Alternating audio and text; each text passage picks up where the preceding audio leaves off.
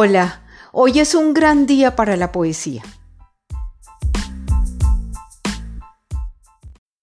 Soy Esmeralda Sánchez Amaya y este es un nuevo episodio de nuestro podcast Inquietudes Poéticas.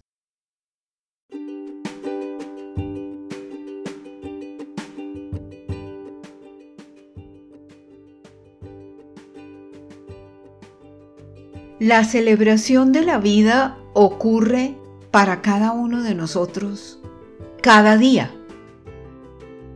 Lo que pasa es que a veces no asistimos a ella.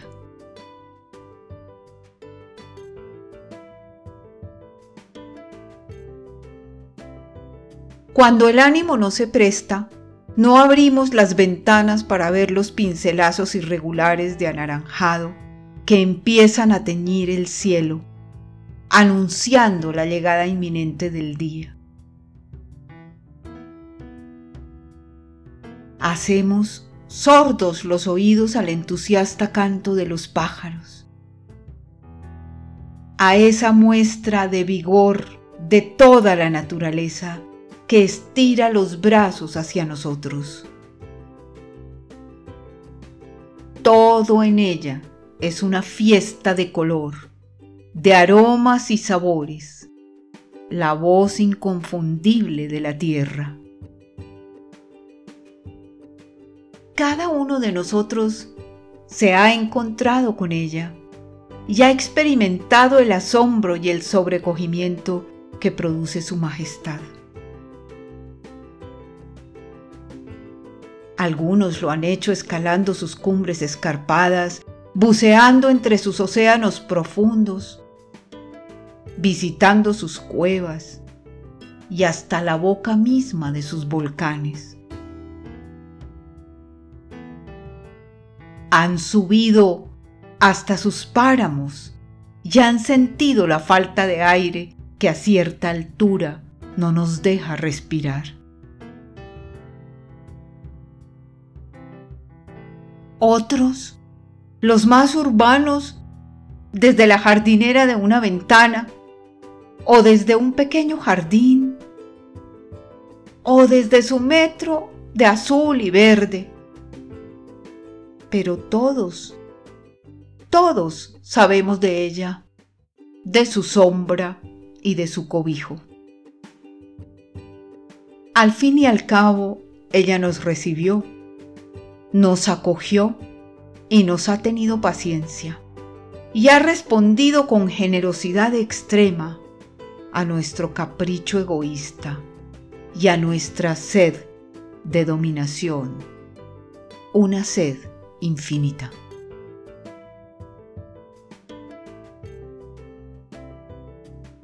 A ella la hemos amado y como suele pasar con el amor, también la hemos herido en el afán por dominarla. En esa determinación por tener su control, la hemos malquerido y violentado. La madre tierra como la veneran los indígenas, la tierra prometida para los que todavía la esperan. Pero todos todos la hemos desconocido y socavado muchas veces.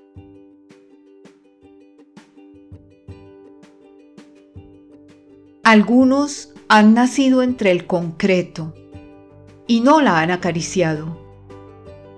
Cada día se suben a sus camionetas y transitan el mundo por autopistas. Trabajan en edificios muy altos, llenos de tecnología en los que hasta la luz es artificial.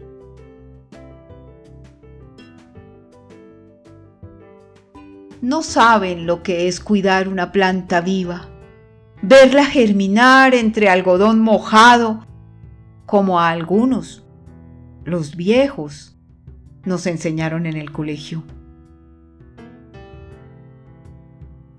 Esa lección buscaba tal vez solo mostrarnos abundancia, generosidad, capacidad de resistir y de adaptarse.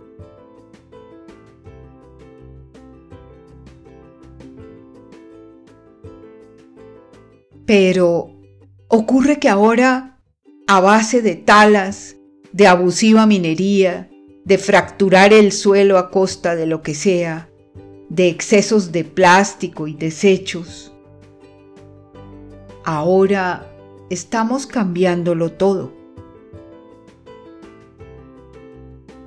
Nos hemos apropiado hasta de la forma como los pájaros hacen sus nidos. Sí, ya casi todos tienen fibra plástica. El milano negro de los Alpes italianos, por ejemplo, ese pájaro rapaz pero adaptable que ha hecho del plástico un insumo importantísimo para su nido. Las otras aves que ahora utilizan restos de papel aluminio y de colillas en la construcción de ellos. Porque ya no quedan materiales de construcción naturales.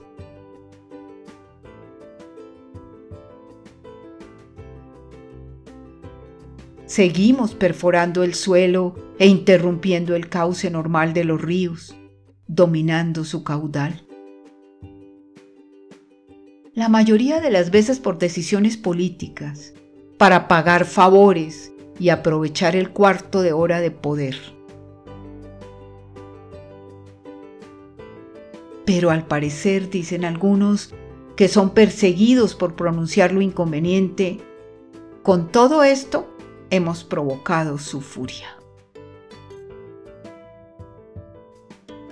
Hemos visto esa aprensión acompañada por una cierta ansiedad presente en los abuelos, cuando alguna imprudente remembranza trae a la conciencia lo que era y lo que fue la tierra para ellos. Quizás porque saben que de eso ya no quedará nada para sus nietos.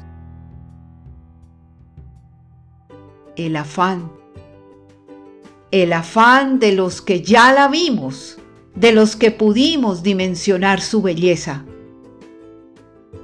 por aquellos que no van a alcanzar a conocerla.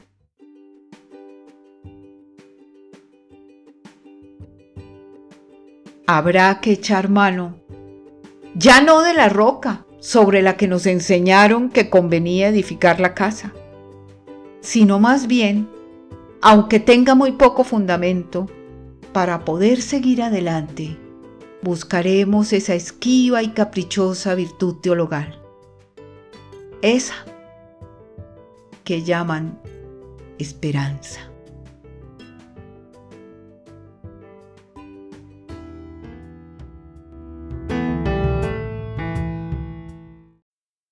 Del libro de la restauración, en el capítulo de los versos de fuego, Ícaro.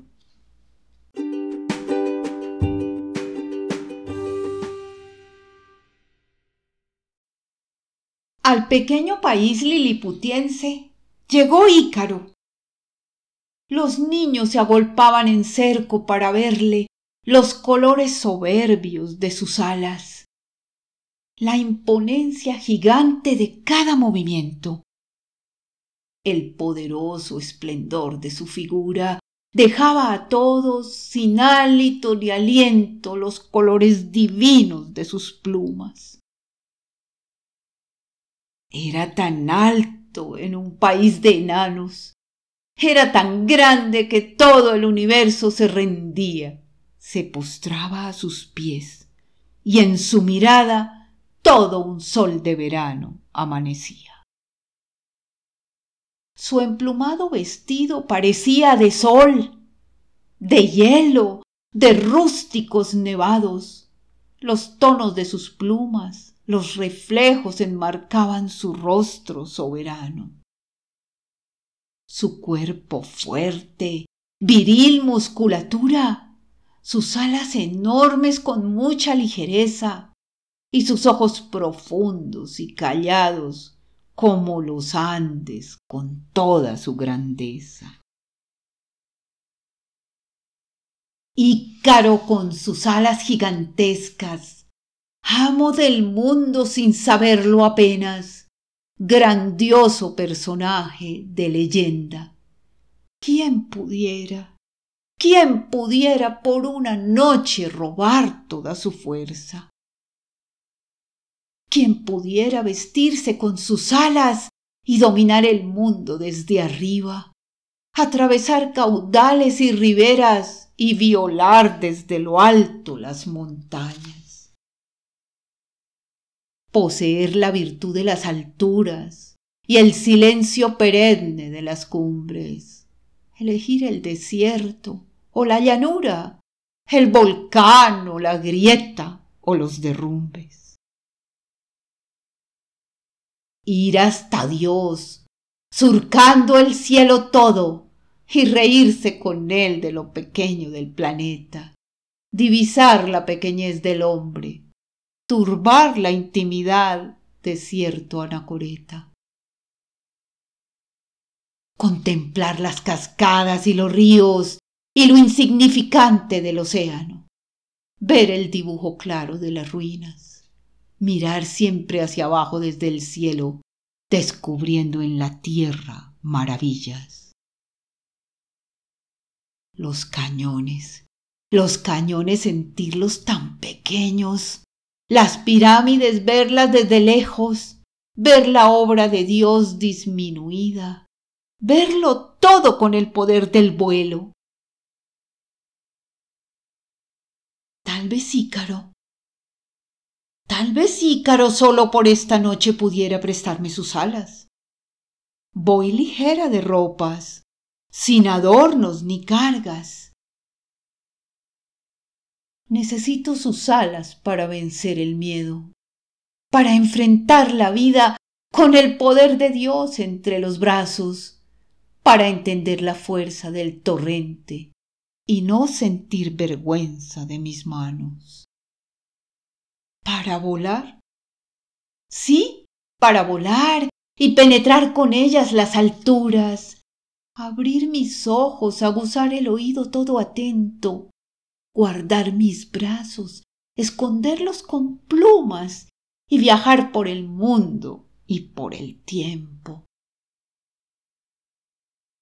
Yo las devolveré yo lo prometo. Me probaré sus alas. Tienen fuerza estos hombros. Soy capaz de aguantarlas. Solo un soplo. Solo un soplo de su boca gigante y yo me impulsaré flotando por el aire. Y después Después, tal vez prefiera la llanura y me pose cansada por el vuelo. Tal vez desee remansos de agua pura al ver la soledad del universo. Devolveré sus alas al viajero y lo veré elevarse poderoso por encima del tiempo. El hombre pájaro no elegirá los altos e imponentes picos, porque en ellos se cierne misteriosa toda la soledad del infinito.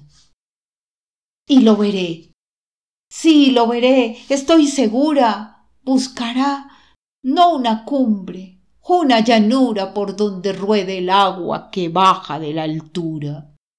Y allí, allí cansado detendrá su vuelo, se hundirá con la fuerza de su anhelo, enterrará sus alas bajo la piel del cielo, hundirá la cabeza en la ribera, harto de soledad y de silencio, y con el cuerpo a fecundar la tierra.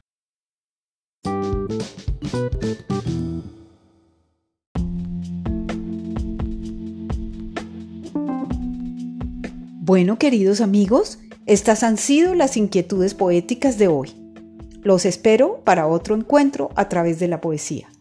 Vivan entre tanto, aún es posible y queda tiempo.